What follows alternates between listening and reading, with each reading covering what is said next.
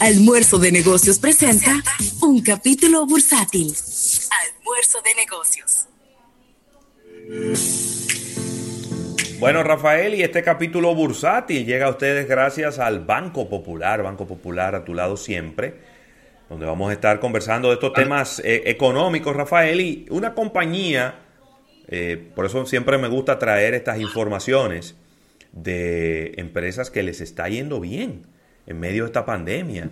Y es que Clorox, esta empresa fabricante de productos de limpieza, Clorox Company, le está yendo súper, pero súper bien, ¿eh? Me imagino.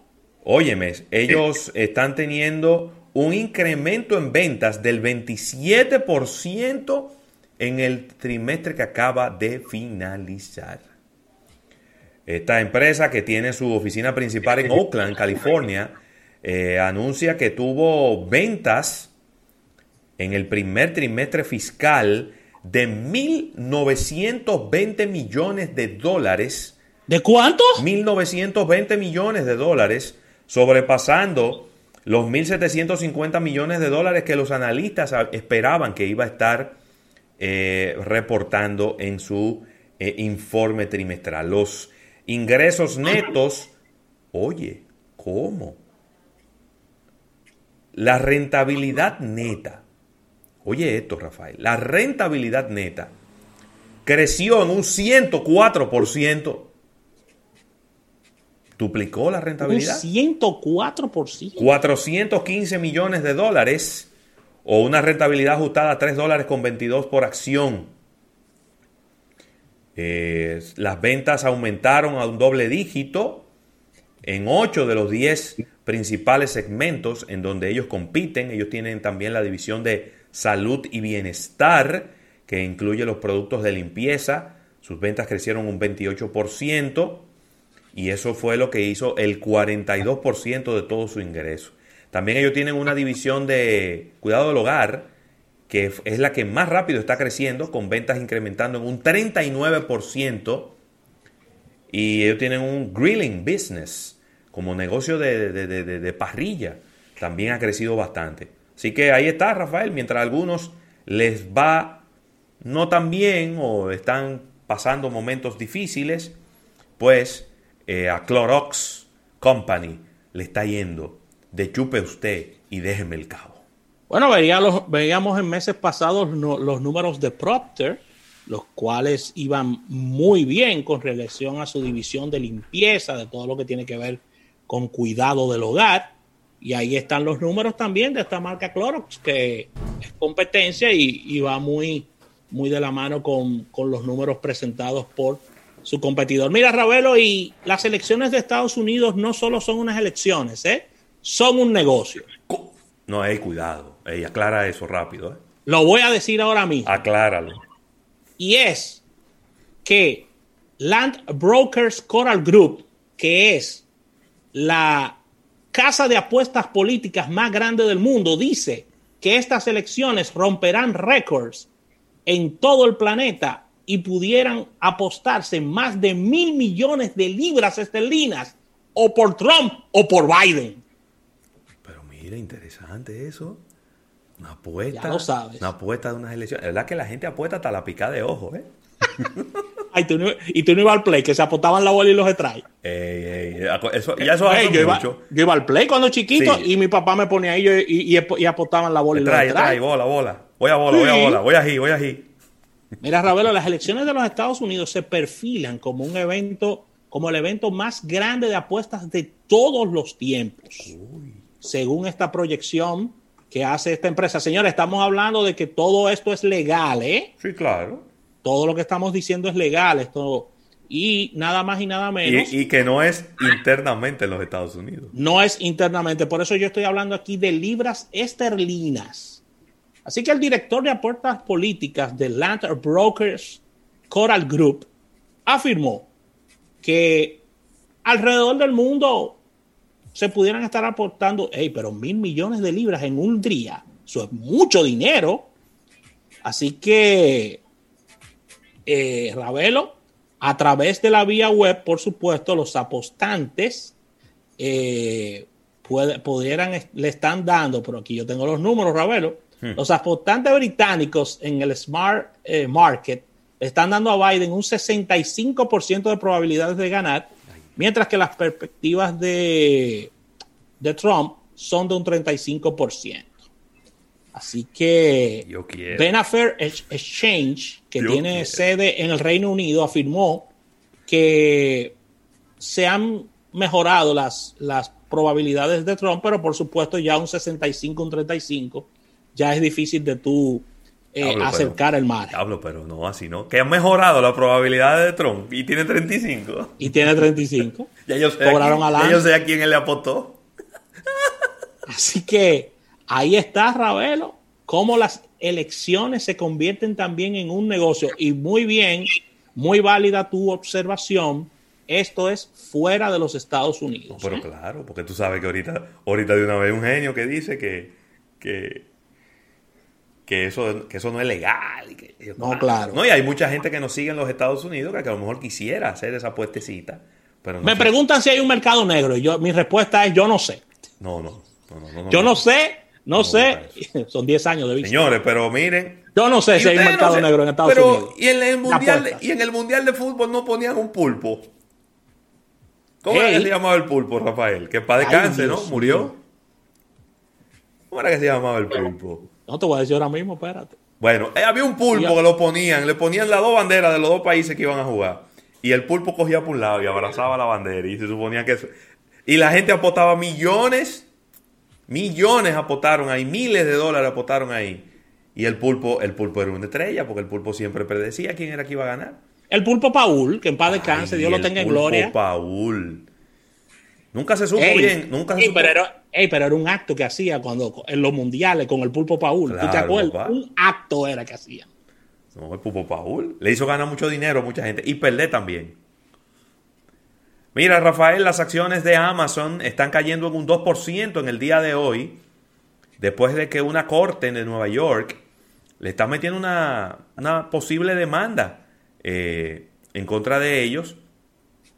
Porque hay algunos trabajadores que se han quejado de las condiciones en las que ellos están laborando a propósito de esta pandemia, que lo, lo están poniendo a trabajar muy cerca uno de otro y que las posibilidades de contagio están ahí, que hay muchísima gente que se ha contagiado. Hay un lío con eso.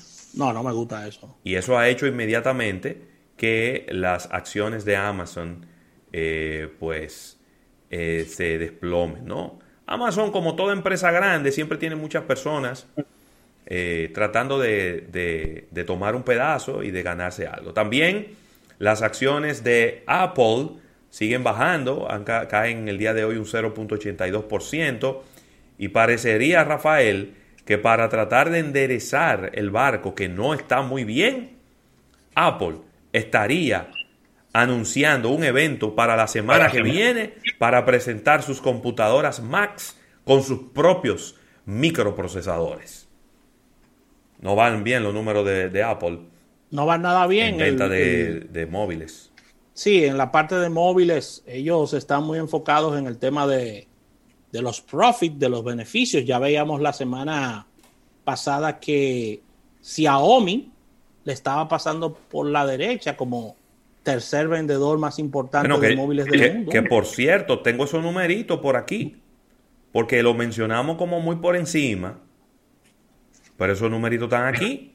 Sí, Mira, es, es el tercer trimestre de este año, calendario, y según IDC, bueno, son tres firmas de investigación de mercado. IDC, Counterpoint y Canalys. Las tres están diciendo que ahora Apple cayó al cuarto lugar. míralo ahí. Sí, señor. Eh, déjame ver. Xiaomi ha hecho historia al superar por primera vez a Apple y convertirse en el tercer fabricante de smartphone más grande del mundo. Se- en el tercer trimestre del año los envíos de la compañía china alcanzaron un récord. Eh, un crecimiento de más del 40% y oscilan, dependiendo de la empresa que lo mida, entre 46 y 47 millones de celulares en tres meses. ¿Cómo? Apple ha caído al cuarto lugar de la clasificación La, según IDC, que es la que siempre mencionamos aquí, la corporación estadounidense envió solo 41.6 millones de iPhones en el mismo periodo, una caída de más del 10% interanual. Ay, ay, ay, ay, ay. Los datos de Counterpoint difieren ligeramente, pero Canalys también estimó un número de envíos de 43.2 millones, eh, pero todo el mundo muestra que Apple cayó al cuarto lugar. Eh, el éxito de Xiaomi se debe en parte a los problemas de su competidor nacional Huawei. Eh, y bueno, está, está complicado, Rafael, el escenario para los amigos de Apple, que independientemente de eso, eh, yo le voy a decir algo. Yo no creo que Apple esté preocupado por eso, ¿eh? Porque si estoy en segundo, si estoy en tercero, si estoy en cuarto. Eso no, no creo que le quite el sueño a nadie dentro de Apple.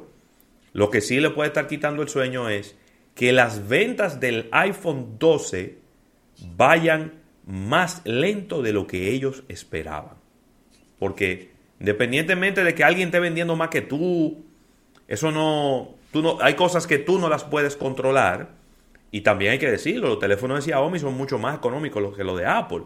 Entonces, eh, eso no necesariamente habla de lo mal que lo está haciendo Apple, sino de un tema de un mercado que es, más sensible a precios. De verdad que, de verdad que yo, yo entiendo que esta vez los amigos de Apple eh, se quedaron en la burbuja y no... La y ahí eh, no, y, y, no vieron lo que está ocurriendo en el 2020. Parece que ellos le dieron la espalda a todo esto y, y a ver, es un tema hasta, hasta de índole sociológico lo que ha pasado con, con, con Apple, que ellos no tomaron en cuenta. ¿Por qué yo lo digo?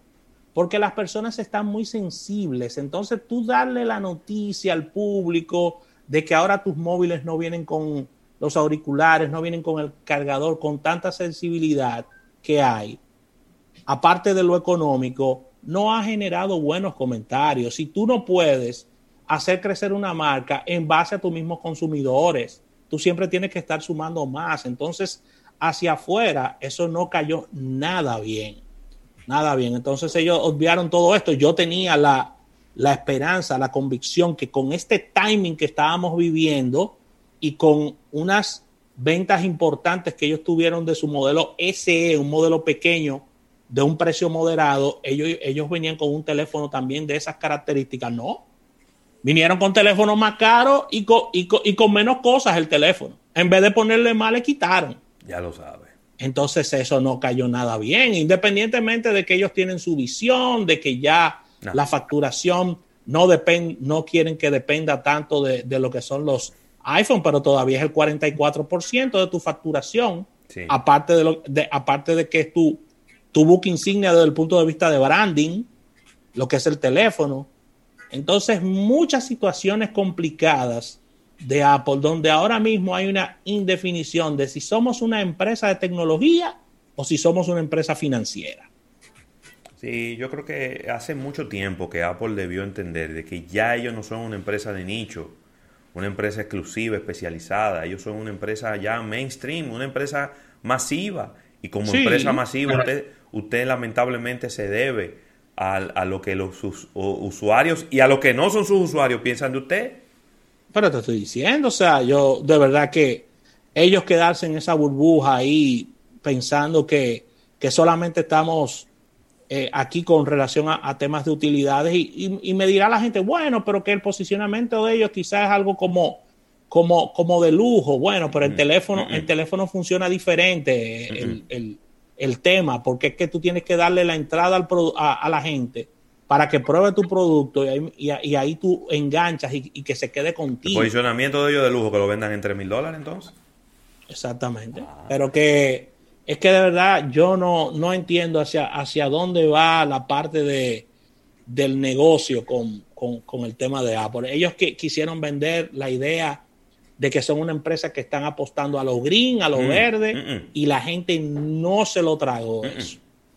La gente no se lo tragó, de verdad que no. Entonces, eso, eso le ha generado muchísimas situaciones y entonces, ¿qué? La competencia lo que ha hecho es aprovecharse de eso. Ya lo sabes. Y te voy a decir algo, ¿eh? Y Samsung que no se atreva a coquetear con eso. No, por, ¿eh? por ahí voy. Si la competencia le cae atrás a Apple, que se preparen. Que cogerán un poquito de, de su propia medicina también. Porque ya no es la época de antes, que la gente se le olvidaba eso rápido. La gente ya no olvida tan rápido. Mira, y el petróleo, Rafael, en el día de hoy está aumentando 74 centavos el barril, pero muy bajo su precio porque está en 36 dólares con 53 centavos. Y es lo que tú siempre has dicho. No hay manera posible de que un precio, de que un barril de petróleo aumente de precio cuando la gente no está saliendo a la calle. Bueno, pero yo te voy a poner, yo te voy a poner algo. ¿Cuáles son de los principales lugares traga, traga petróleos del mundo? Europa, y Europa está trancada ahora mismo. ¿Y, ¿Y, el consumo dónde está? Ya lo sabe. No ha caído más porque Asia se, está, se ha recuperado. Exactamente. Sí. Así que. Yo lo siento mucho, yo lo siento mucho por Putin, que él quiere tener su, su petróleo bien, bien elevado para, no, sus, no, no, para sus beneficios, pero sin consumo no hay. No hay forma de que tú me tengas Tú me puedes tener una, una, semana, una burbuja de que le dio una gripe a, al sultán de Brunei y subió, pero, pero, ajá, ¿y los inventarios? No. ¿Qué hacemos con ellos? No, no, no. Inventario es así de sencillo. Metido o sea, en un tanque. ¿Eh? Metido en un tanque los inventarios, Rafael, la gente no me está moviendo. Y Eriden nos explicaba cuánto pagan esos tanques diarios. Ey, eso paga un dinero. ¿Eh? Tú parqueaste un barco ahí en un, en un puerto ahí y que no, espérate, vamos a esperar. Ah, no, no hay problema. Nosotros podemos esperar aquí sin ningún problema, pero es tanto diario. Sí, señor.